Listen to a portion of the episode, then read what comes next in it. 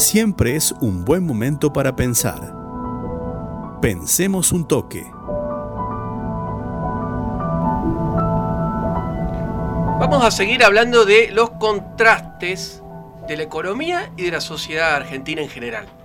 Un informe que presentó el Instituto de Pensamientos y Políticas Públicas que conduce Claudio Lozano muestra que durante el 2020 la ganancia de las grandes empresas en Argentina fue de 3,7% en términos reales. 2020, año en que la economía argentina cayó más de 10 puntos porcentuales el PBI. El informe se titula Aumento de precios y captura de subsidios por parte del empresariado. ¿Qué dice este informe? Que a su vez esto no solamente ocurrió en el 2020, sino que se profundiza en el primer trimestre de este año, del año 2021. Observa el Instituto de Pensamientos y Políticas Públicas los balances de las grandes empresas presentados en la Bolsa de Comercio de Buenos Aires durante el primer trimestre y compara lo sucedido con el primer trimestre del año 2020 y arroja los siguientes resultados, Laureano. A ver. Que Arcor tuvo una ganancia de 36% en la comparación de trimestre a trimestre, reitero, ¿no? 2020 versus 2021. 2020 sin pandemia. Bien, primer trimestre del año pasado casi fue sin pandemia. Mastelone, 33%. Sigo, ¿eh? Molinos, 96% la ganancia. Que reflejan en sus balances. Esto es información pública. Ledesma, 25%. Y Morixe, atención Morixe, la que esta empresa forma parte de los precios cuidados, de, cuánta canasta el gobierno eh, acuerda con los empresarios. 110% la ganancia. Todo esto pasa, por eso digo la Argentina de los contrastes, todo esto pasa cuando cae el consumo, cae el salario y aumenta la pobreza. Yo no soy de los que no les gusta que ganen plata las empresas. ¿no? Me parece que está bien que ganen plata. O sea, vivimos, como siempre nos recuerda Alberto, vivimos en el sistema capitalista, ¿no? Tienen que ganar plata las empresas, porque invierten más, porque. Bueno, pero acá no están ganando plata porque invierten más, porque aumenta el consumo. Acá están ganando plata porque están aumentando los precios. Claro. ¿Bien? No porque vendan más. ¿Qué dice este informe del Instituto de Pensamiento y Políticas Públicas? ¿A qué atribuye esta ganancia a las empresas? Dice que en parte es resultado de los 130 mil millones de pesos que el gobierno volcó en políticas sociales alimenticias. Tarjeta alimentar, el IFE. ¿Bien? ¿Dónde terminó esa plata? ¿Dónde terminó? En el aumento de precio de las empresas. Por supuesto que sirvió ese dinero para eh, afrontar una situación extrema de la Argentina del año pasado y aún sirven las políticas sociales para eso. Si no, como dice Salvia en el informe de la UCA respecto a la pobreza, hubiera sido peor la pobreza multidimensional. Pero terminó, digamos, repercutiendo en las ganancias de las empresas. Pero estas grandes empresas se apropiaron de este excedente que generan las políticas sociales.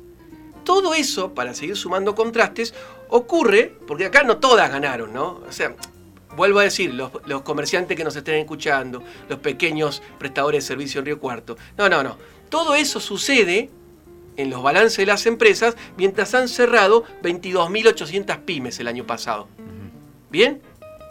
Mientras el 45% de los trabajadores está precarizado y la mayoría tiene un ingreso que no alcanza a cubrir la canasta básica. El ingreso promedio de los trabajadores está en 32 mil pesos. En Argentina, la mitad de la canasta básica.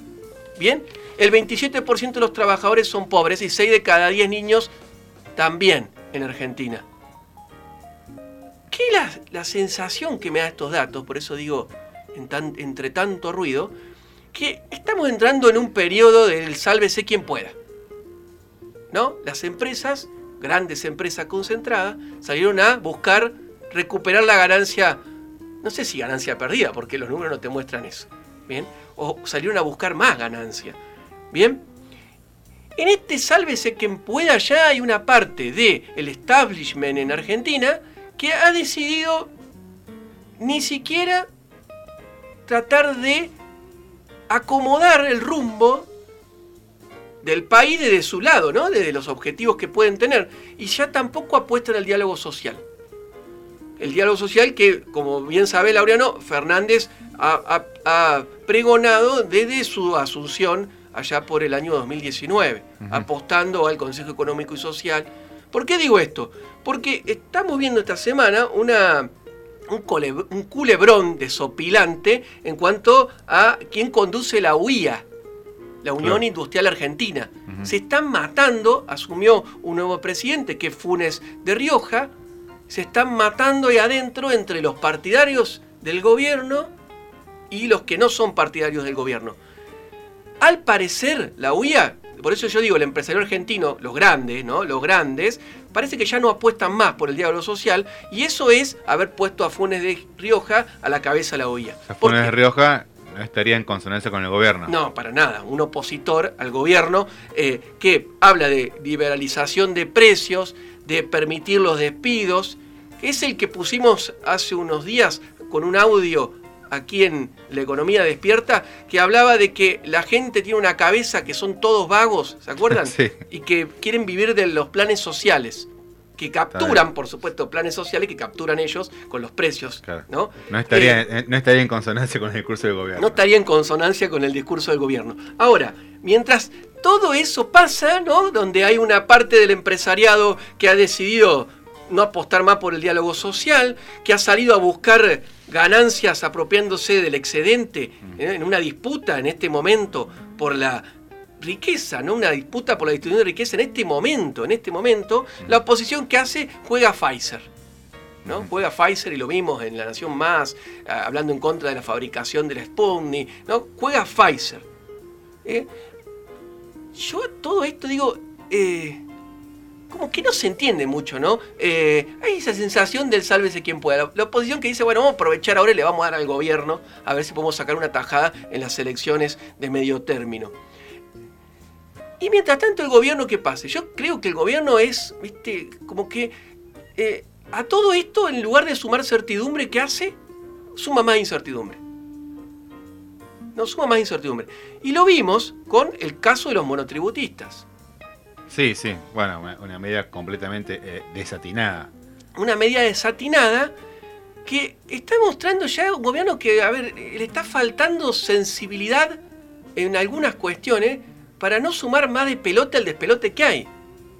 Totalmente. Yo, digamos, también me quedo ahí con lo que decías recién de la oposición. Creo que eh, para, el, para, el, gobierno es, digamos, es una gran buena fortuna tener eh, esta posición descabellada que, que, no va a tener... Eh, que no va a tener un rédito electoral que ponga en riesgo el gobierno. Bueno, las encuestas muestran eso, pero no es una buena fortuna para nosotros. No. Para nosotros, los argentinos y las argentinas. ¿Por qué? Porque no lo esfuerza el gobierno a decir, bueno, yo tengo este plan. O sea, insistimos con eso. ¿Por qué? Porque el ministro Martín Guzmán dijo que su plan era el presupuesto. ¿Se acuerdan eso? Bueno, dijo que su plan era el presupuesto. Pero ya nadie le cree el presupuesto. ¿Por qué nadie le cree? Porque la tasa de inflación esperada era 29%, eso no va a pasar. Porque el presupuesto que envió al Congreso tenía distinto un esquema tributario que ya no está más. ¿Por qué? Porque se fue y se vino con los monotributistas, se fue y se vino con el impuesto a las ganancias de las personas, porque se aprobó un nuevo impuesto a las empresas en cuanto a las ganancias.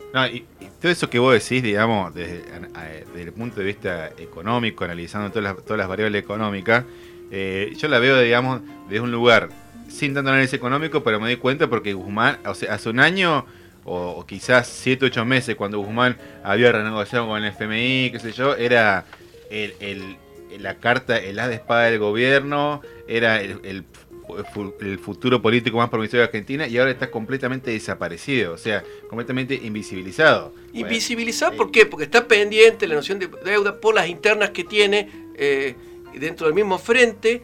Ahora, mientras todo esto pasa, son parches, parches y parches, pero no es este gobierno, ¿no? No, no. Es una sucesión de parches que se van haciendo en el monotributo, en el esquema tributario, en, política de, inflación. No, y perdón que te interrumpa de vuelta, yo también pienso, digamos, eh, yo leía a un, eh, a, un, a, un, peronista, el artículo de, un, un, reconocido peronista, que decía con mucha, con mucha sabiduría, decía, eh, hablando esto de los parches, digamos, no podemos exigirle a este gobierno lo, lo, que Cristina no hizo con todo el viento a favor, digamos. No podemos exigirle a este gobierno que transforme lo que el kirchnerismo no hizo en los años que pudo haberlo hecho. No, y si, bueno, se remontás para atrás, pero nunca lo hacemos. No, no. la, la, pandemia podría haber sido una oportunidad para algunas cosas y parece que no, no nos animamos a dar el debate. Eh, aparecen cosas insólitas. Vallejos, la diputada, hablando de que los diputados ganan vergonzosamente. Le, escucharon, eh, bueno, fue en, Twitter en realidad. Eh, el poncho de Ramón eh, revoleando ayer en la Cámara de Diputados, eh, Massa pidiéndole que guarde el poncho. Pero yo digo, entre todo este lío, ¿no? Todo este lío, yo me parece que acá estamos en un plan aguante. ¿No? Hay, que aguantar el gasto, ¿no? Y anda ahí eh, Guzmán haciendo de bombero, donde se prende fuego, tira un poco de plata, a ver si calma o no calma. Hay que bancar eh, los trapos. Eh, claro, y, mientras tanto aguantan las jubilaciones. ¿no? Los jubilados van perdiendo contra la inflación y siguen aguantando. hay que aguantar las presiones del FMI, ¿no? que te pide con lo que siempre te pide, pero bueno, nos, llevamos bien con la secretaria presidenta, no sé qué es del FMI, ¿Cómo sé que se llama? Cristina. No. No, Cristina. Era, Georgieva. Georgieva. Cristalina. Cristalina. Bueno, eh, hay que aguantar eh, y quedar bien con los inversores españoles que vinieron acá, que tienen inversiones en qué? Autopistas con concesiones que se tendrían que haber eh, bajado, que las prorrogó el macrismo, casinos, esas son las inversiones españolas.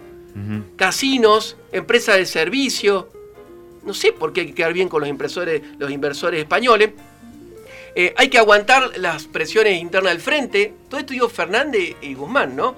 Eh, hay que aguantar eh, mientras avanza la vacunación, que eso es el dato positivo de la semana. La vacunación aguanta, ¿no? Hay que aguantar a la oposición con hablando todo el tiempo de, Pfizer. Parche, parche y parche sobre parche y haciendo de bomberos. Los presidentes en Argentina tienen que ser buenos bomberos. Yo digo, ¿no será hora de resetear algunas cosas? De parar la pelota, apretar el reset, ¿no? Y empezar a discutir alguna cosa a foja cero, las que están mal, las que están bien, mejorarlas. ¿no? Eh, sería deseable eso, que la dirigencia política pueda hacer eso alguna vez y discuta sin tanto griterío. ¿Qué hacemos con el sistema tributario? ¿no? Que se vio el resultado de los parches esta semana. Con el monotributo, un ejemplo el monotributo, de lo, eh, de lo surcido que está este país ya es una surcida tras surcida. Eh, porque si no, ¿sabes qué, eh, Laureano? El plan termina siempre siendo el mismo. Le prendemos una vela a la soja y atrasamos el tipo de cambio. Ese es el plan económico en el que terminamos siempre. Por favor que nos salve la soja. ¿Funciona ese plan? Y yo digo que ese plan va a funcionar mientras aguante la sociedad argentina. Bien, el plan aguante. Mientras lo aguantemos nosotros y nosotras, va a funcionar ese plan. Y mientras aguantemos, que siempre sigan ganando los mismos.